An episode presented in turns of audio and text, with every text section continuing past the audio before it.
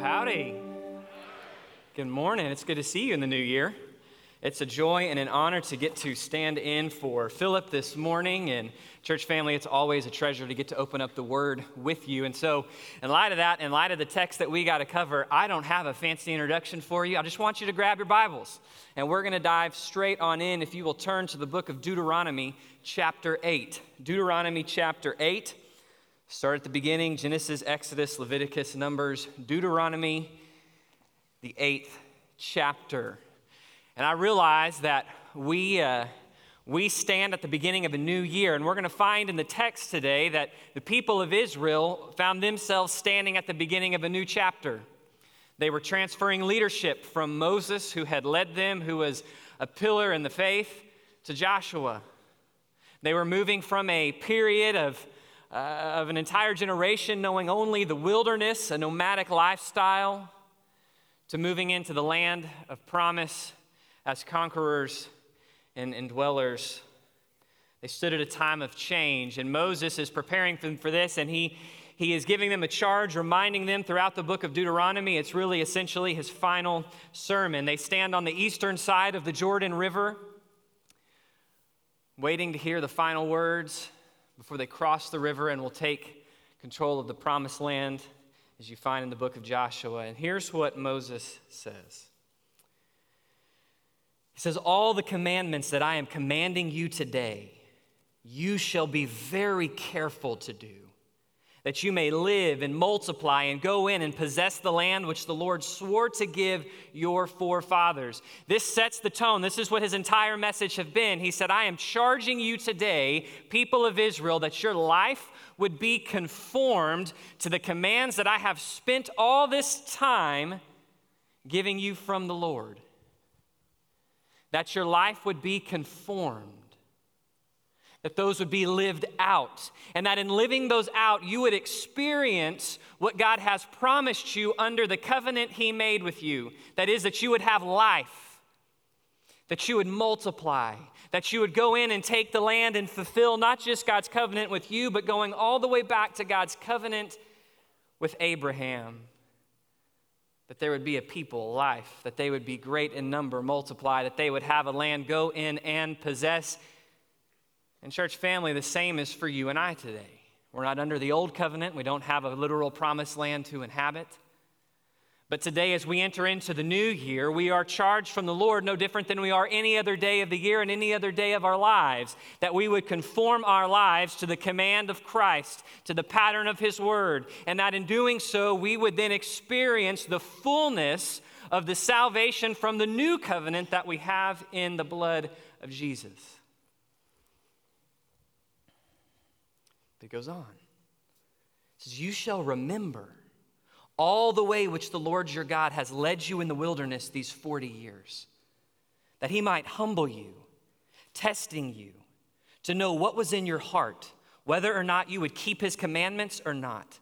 He humbled you and let you be hungry, and fed you with manna which you did not know, nor did your fathers know, that he might make you understand that man does not live by bread alone, but man lives by every utterance that proceeds out of the mouth of God. Your clothing did not wear out on you, nor did your foot swell these 40 years.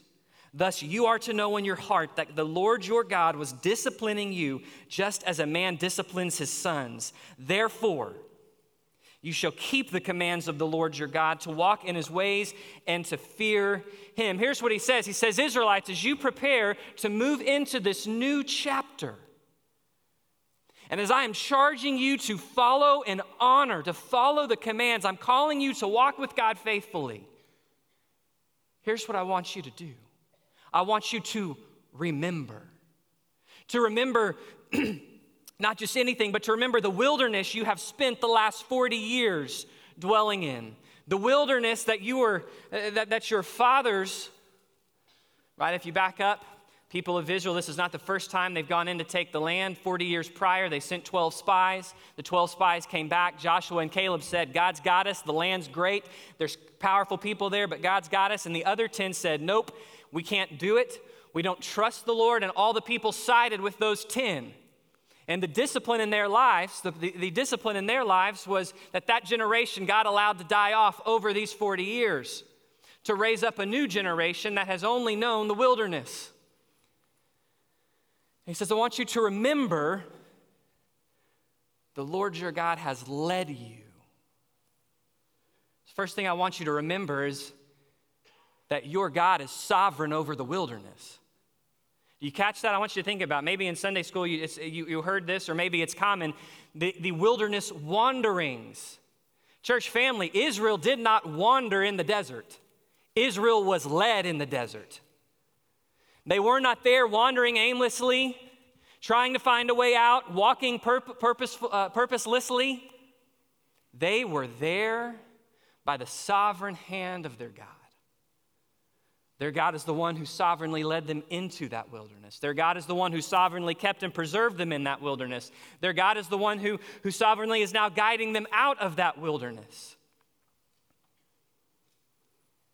God. God is the one who leads them in the wilderness. God is the one who has led them in the wilderness. The wilderness is not just that He's God in the wilderness, as if the wilderness is something separate, is something awful. It's not that He's God of the wilderness, as if all He does is wilderness, but He is God over the wilderness. And, church family, we need to remember this. We need to remember this so that we can actually embrace the reality of God and His wilderness. You see, because there is a pattern in Scripture. There is a pattern in Scripture from the very beginning. God delights to use the wilderness in the life of His children. You say, well, what's a wilderness? Well, wilderness for them was a literal wilderness. It was a desert, rocky, barren. There was no water. There were minimal food resources. There were attackers from all sides. It was a place filled, uh, later on in the text, it says a place that was terrible, that was fearful, uh, a place that had fiery serpents and scorpions, which is not snakes that light up on fire and glow like a glow stick. It's snakes whose bite is painful, is fiery. This was a rough place. But a wilderness is essentially this a wilderness is a place, a season, a prolonged period of time where the Lord leads you and I into a place where our weaknesses are heightened and exposed, where resources and things we deem necessary for life seem minimal, and these can take a variety of different patterns. There are, there are seasons, wildernesses of spiritual dryness. Where in our pursuit of God and our pursuit of the Lord, it seems that reading scriptures like eating sandpaper and our prayers bounce off the ceiling and it doesn't match up with what we expect in the mountaintop we assume. There's seasons of exhaustion, wildernesses where God leads you and I into places where we are stretched thin no matter how faithful we walk. And it seems that our weaknesses are heightened. There are wildernesses, seasons of loneliness, where the community that we expect around us is simply not there. There are wildernesses, there are seasons of frustrated and disappointed plans where we've been praying and asking for direction, but God seems silent, where we've been walking and moving what we think was the Lord's leadership, and all doors seem closed. And there are wildernesses of suffering where we are experiencing trials and tribulations not as a result of our own sin, but simply because we've been following the Lord. We find all these wildernesses in Scripture. We find these wildernesses all throughout individuals in Scripture. Abraham was given a promise, and then 25 years go by before that promise is fulfilled. Moses was prepared at the age of 40, according to the book of Acts, to lead the people of Israel out of the promised land, yet he spent 40 years in the desert shepherding sheep that God might break him. We see Joseph 15 years likely in prison. We see David called an anointed king, told he is the, the, the, king of Israel, and then spends 15 years hiding in the wilderness for his life. We see the Apostle Paul 13 years from the time he is saved to the time that he steps out as a missionary. And more than anyone, we see in the life of our own Savior 30 years lived in complete and total obscurity that the book of Hebrews describes as a place he learned obedience through what he suffered. You see, church family, the wilderness is God's pattern. God is going to lead you and I into places of wilderness, not because of a result of our sin, but because He is sovereign over the wilderness and uses it in our life for a purpose. And this is the second thing we see as we remember what is the wilderness. Look at the text. He says, Remember all the way in which the Lord your God has led you. Why? That He might humble you, testing you we see that the purpose of God in the wilderness is to humble and test his people. The word test there is the idea of putting under hardship to expose what is actually inside of something, to see the true state of something. The word humble is a harsh word, means to bring somebody low, to humiliate to oppress, to reduce someone in rank or status in order to make them feel completely dependent upon. This is God's purpose in the wilderness. And if this is God's purpose, then what we have to acknowledge as we remember God's purpose in the wilderness, no different than the Israelites, is that the wilderness is hard. It is painful. It is not a place of ease, nor should we put rose colored glasses on and describe it as this glowing place. The wilderness is harsh. It's, it's harsh and hard because it can be long. Have you thought about? You have a generation of Israelites who reject God. Why didn't God just kill them all off right then? Let's just get them out. Now, you might say, well, he needs parents to continue to raise the kids to get a new generation. That's valid. But could it also be that God's purpose in the wilderness wasn't simply to remove this generation that rejected him, but it was to spend 40 years raising and training a new generation, teaching a new generation to be completely and totally dependent upon him alone. 40 years. Now, just to give you some frames of reference for how long 40 years is. This time 40 years ago, we were two weeks away from Ronald Reagan assuming office for his first term. This time 40 years ago, we didn't know Darth Vader was Luke's father. This time 40 years ago, we had eight more years to go before I ever came about. 40 years.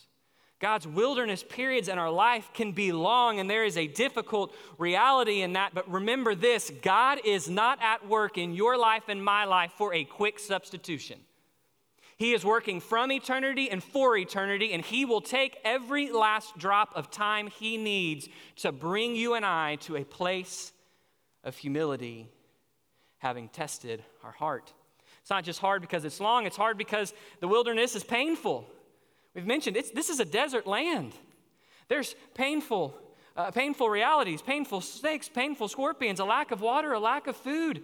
Not only that, but look what it says. It says, He humbled you and God let you be hungry. Literally, God allowed you to starve. Process that with me.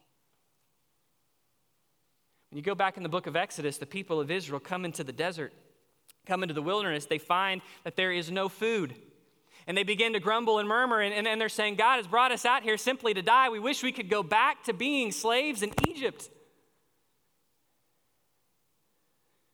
But then what does God do? He says, In the evenings, I'm going to send birds to bring you meat. And in the mornings, you're going to wake up and there's going to be my manna from heaven over the ground. And each morning, you're to go out and you're to take only what you need for that day. No more, no less, because I want you to understand it's me and me alone that provides. See, the wilderness can be painful because it can involve suffering, sorrow. It involves frustrated plans and broken dreams. It's a place where we are picked up by God and our backs of self reliance are broken. It's also hard because it doesn't fit our expectations. Can you imagine being an Israelite? Here you've been in slavery for several hundred years. You've cried out to God. God has now delivered you in the most miraculous way. Not only has He delivered you in a miraculous way with a parting of the sea with 10 plagues, but the people of Israel have literally paid you to leave, or the people of Egypt have paid you to leave. Oh, God, you've delivered us. Thank you. Now, wouldn't you expect God's going to deliver you from slavery, the, you know, He'd take you to this nice, luscious green pasture with a calm stream? Yet, where is the first place God takes His people He's just delivered? To the wilderness. See, a lot of times our expectations, the reason wilderness is hard is our expectations. I remember clearly in my life a pivotal moment where God had just exposed two idols of sin in my life, where He had called them out, where I had responded in repentance, where there was a, a zeal and a passion to seek the Lord and a faithfulness of walking daily that had yet not been seen in my life.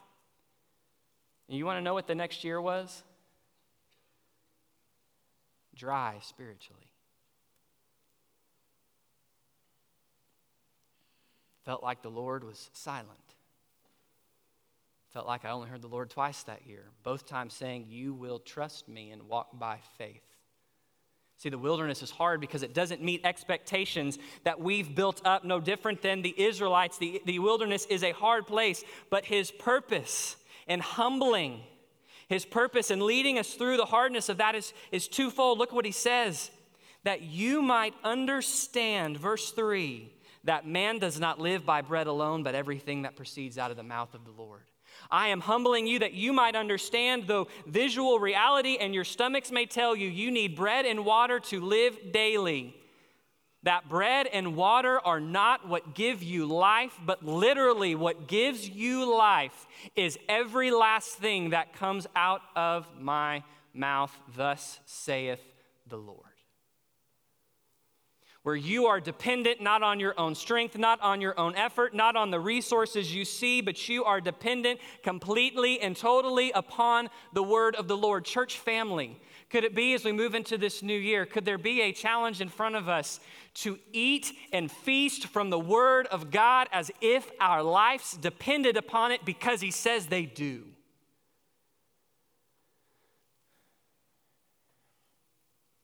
My newborn daughter eats like her life depends upon it. It's quite comical. It's given us a lot of laughs and a lot of not sleep. But as much as my newborn daughter needs milk to live, even more so, she needs the Word of God to survive. And, church family, when we say the Word of God, can we be clear? I'm not anti any of the things I'm about to mention, but they need to be in their proper place. He doesn't say man lives by their favorite podcast, or their favorite Christian author, or their favorite Bible study by their favorite Christian author, but by the Word of God itself. Are you are we in the Word, feasting in complete dependence? This is what he teaches us in the wilderness. Not only this, not only are we to depend upon the word, but he says that, that you might keep the commands of the Lord to walk in his ways and to fear him. What we learn in the wilderness is not to depend upon ourselves, but to depend upon the word of God that we would walk. Walk is, is a sign of maturity. It's a sign of consistency. God is not concerned that we sprint occasionally His commands. He's not looking for us to, to daily take lengthy runs in His commands. He is looking for us to walk in the fear of Him. And in the wilderness, we learn fact from fiction. We learn what is real and what is not. We learn what is idolatrous and what is not. And in the wilderness, in the humbling of God, we learn how to walk in the fear of Him as we rest upon His word. Remember this. Remember his purpose. Not just remember his purpose, but remember his heart. Look, look with me in verse 5. Thus you are to know in your heart, in the core of your being, in the center of who you are, you are to know. You are to know that the Lord your God, this time in the wilderness, was his disciplining you just as a man disciplines his son. Now, we don't have time to flip over to Proverbs 3 or Hebrew 12. Let me just tell you what the scriptures say about a father disciplining the son.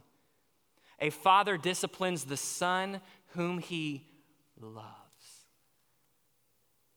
We see we need to remember God's heart. God's heart in the wilderness is not to say, mm, I'm going to have fun making you go through hardship. Um, I'm going to have fun exposing every little thing in your life. God's heart, when He looks down and leads us sovereignly into the wilderness to humble us and to test us, is a heart of love that knows what is good for us, that sees the depths of darkness in our hearts, and that will work out every last drop of self reliance that would steal from us the joy and intimacy of being and experiencing the fullness of being his child says you are to know there is a love here. This is why we find that those whom God loves greatly, he crushes greatly. You see this pattern all throughout Scripture that those whom God loves, he leads and he takes into the wilderness. Ultimately for our good. Flip a couple verses ahead if you look in verse, uh, verse in 16. In the wilderness, God fed you manna which your fathers did not know, that he might humble you, that he might test you to do good for you in the end. We must remember that God is sovereign over the wilderness, that he has a purpose for the wilderness, and that the wilderness shows us his heart. So that when you and I come to the wilderness, because church family, uh, it's no. Uh, mistake for most, 2020 has felt like a wilderness. And maybe their expectations, like there are at the beginning of a year, maybe they're heightened because of how rough 2020 was, that 2021 will be new and fresh. Or maybe those expectations are dampened because some of the wildernesses of 2020 do not respect the calendar. But, church family, if you are walking in a wilderness that God has led you to, then you remember He is sovereign over that wilderness. You remember that His purpose is to humble you and I, to test you and I, that we might depend upon His word alone. It is a purpose and a leading that comes out of His heart of love. So, what you and I can do is we can stop our grumbling, our complaining, our anxious looking around, and we can trust Him with confidence. We can trust Him with confidence. We can make a choice to act and relate to Him on the basis of what is true and not just what we feel. But we can also find the freedom with God in the wilderness to express to Him what we feel. Go read the Psalms, Psalms of Lament. Where did David write those Psalms of Lament as he wrestled? God, where are you? What are you doing? He wrote them in the wilderness out of faith in a God whom was sovereign, carrying out his purpose and loved him. If we're feasting on the word, it will be easier to rest with confidence in, in, in uh, the character of Christ. Church family, you and I must not forget what God is up to in our lives. He has not promised you and I health, wealth, and prosperity this side of heaven. What he has promised is that he will take all things and work them together for his good in our life. And then he says that that good is to conform, to take you and I, sinners by birth, in need of a reconciliation with God that, was, that is given by His grace and received through repentance and faith. And He takes us, restores us to Himself, and He says to conform us to the image of Christ.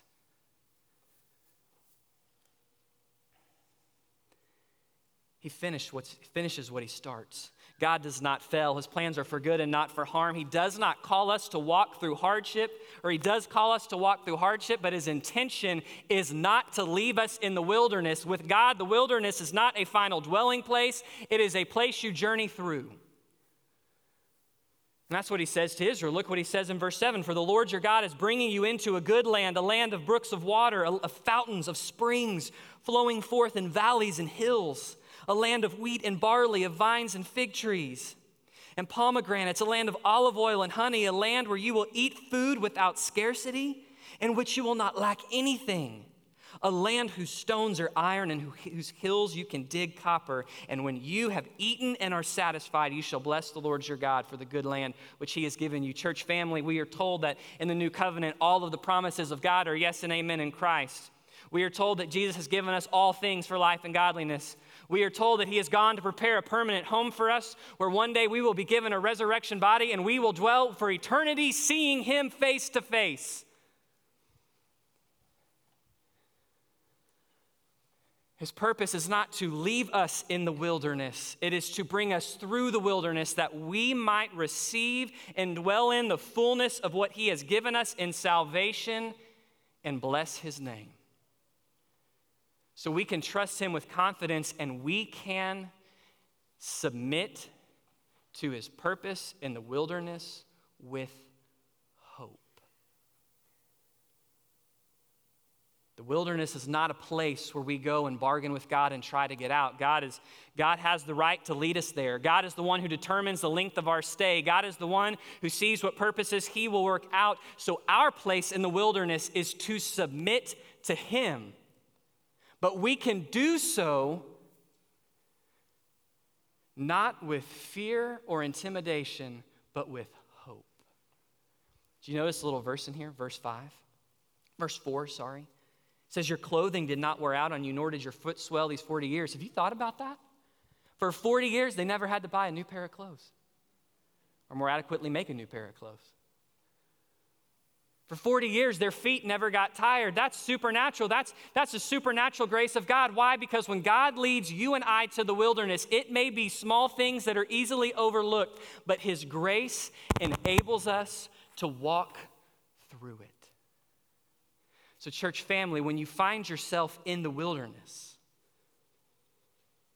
when you find yourself in days that seem idle and useless spiritually, when you find yourself in places where prayer and holy service seem like a burden, when you find yourself in those places, may I encourage you and I to look around to look around in that wilderness and see Abraham waiting 25 years, to look around in that wilderness, to see Joseph in the wilderness of that prison cell at no sin of his own, to look around in that wilderness, to see Moses 40 years, God preparing him to lead his people, to look around in that wilderness, to see David hiding for his life even though he's been anointed and promised the king, to look around in that wilderness, to see Jeremiah weeping when no one responds to his divine message, to look around in that wilderness, to see Daniel faithfully praying though threatened with the lion's den, to look around in that wilderness to see Shadrach, Meshach, and Abednego dancing in the fire of the furnace, to look around in that wilderness and to see Esther on her knees fasting to go before the king, to look around in that wilderness and to see the apostle Paul in a prison cell, beaten and shackled, writing the Lord and encouraging the believers, to look around in that wilderness and to hear John the Baptist cry, Make way, the path for the Lord. Behold, the Lamb of God who takes away the sin of the world. And to look around in that wilderness and to see Jesus rebuking the enemy with his word. To look around in that wilderness, to see Jesus on his knees alone in a garden, in agony, praying with drops of blood, to look around in that wilderness on the side of a road, to see him hanging there on the cross, battered, broken, bruised, to look around in that wilderness.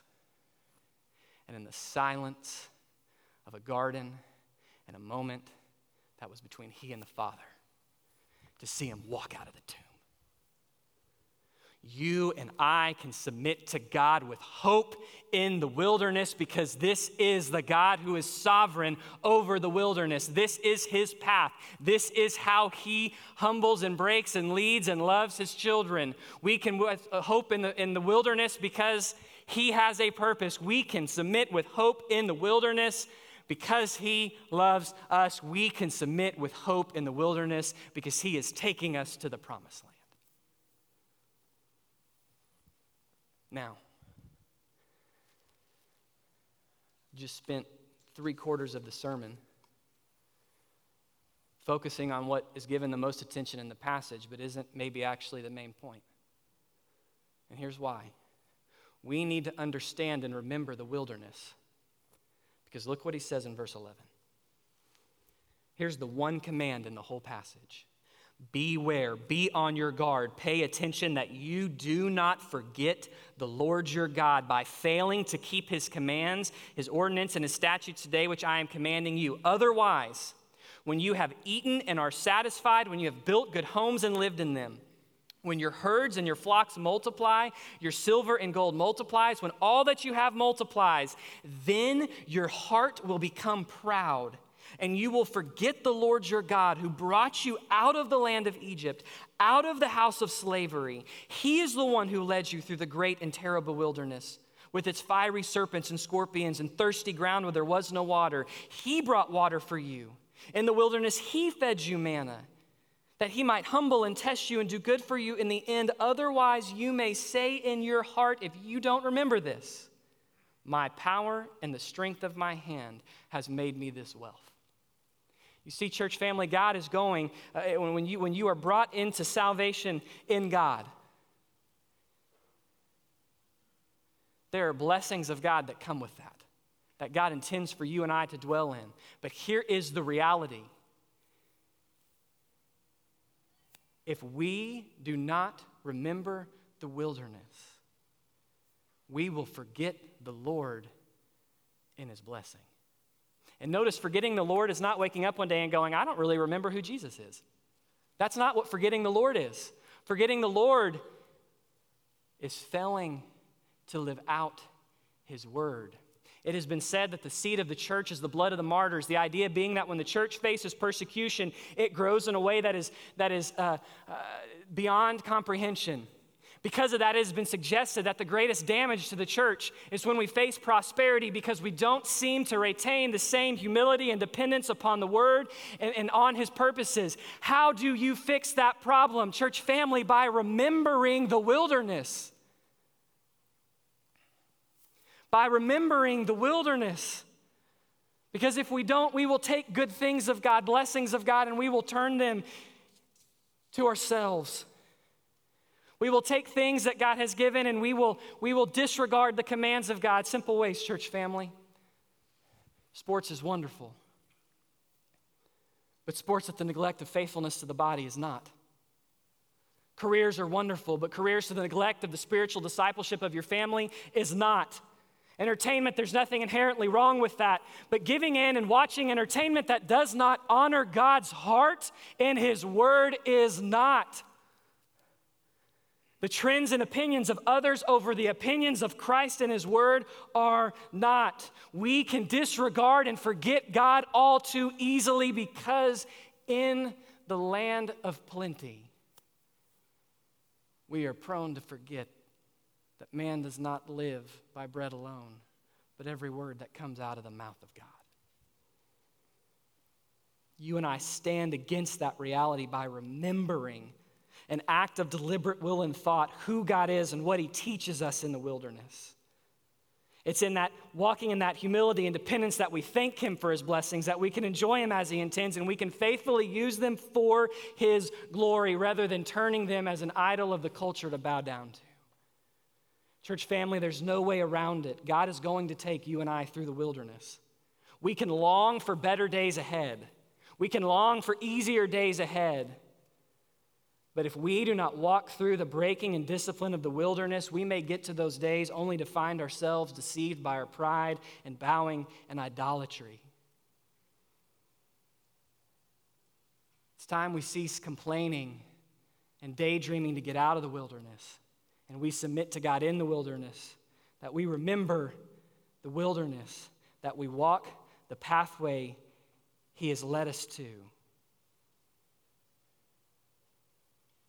Church family, as we move into 2021, whether or not God's pathway for you takes you into luscious valleys, or whether or not God's pathway for you is a continuation in the wilderness. My prayer is that you'll remember the God of the wilderness, who is sovereign over the wilderness whose purpose is to humble us in the wilderness, out of his heart of love for us in the wilderness. So may we be on our guard to remember, so that his purposes would be worked out in our lives. Pray with me.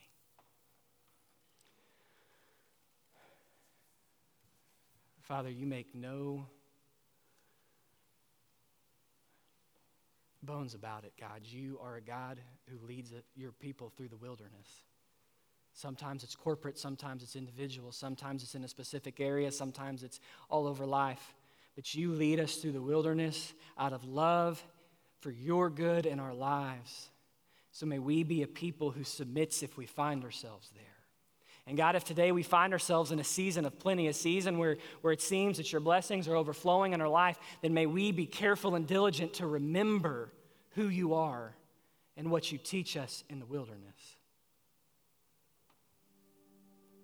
Father, so that we would not bow to idols or trends,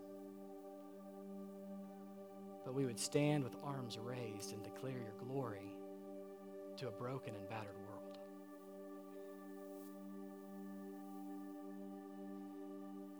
Holy Spirit, as you move in this room, may we be faithful to respond.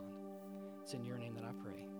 Amen. In a moment, you're going to stand, uh, join in a song of worship. Uh, me, I and several staff will be down front. Let me just, maybe you find yourself in a place of wilderness today and you need someone to pray with you. Come down and let us pray. Maybe you find yourself in the wilderness where you've been anxious to get out. Today's a great day to come down to the altar and just lay yourself down before the Lord and submit. Maybe you've spent the whole sermon going, I resonate with some of this. I feel alone. I seem to be in a tough spot, but I, I, don't really see the wilderness. Well, maybe it's because today you're not in the wilderness, you're in the chains of captivity in the kingdom of darkness. You're not in the wilderness because there's no relationship with God to lead you there. Oh, friend, can I just encourage you today could be your day of salvation. Come down and let us share with you how to know Christ who will lead you through the wilderness and break your chains. Church family, as God moves in your lives, you respond this morning.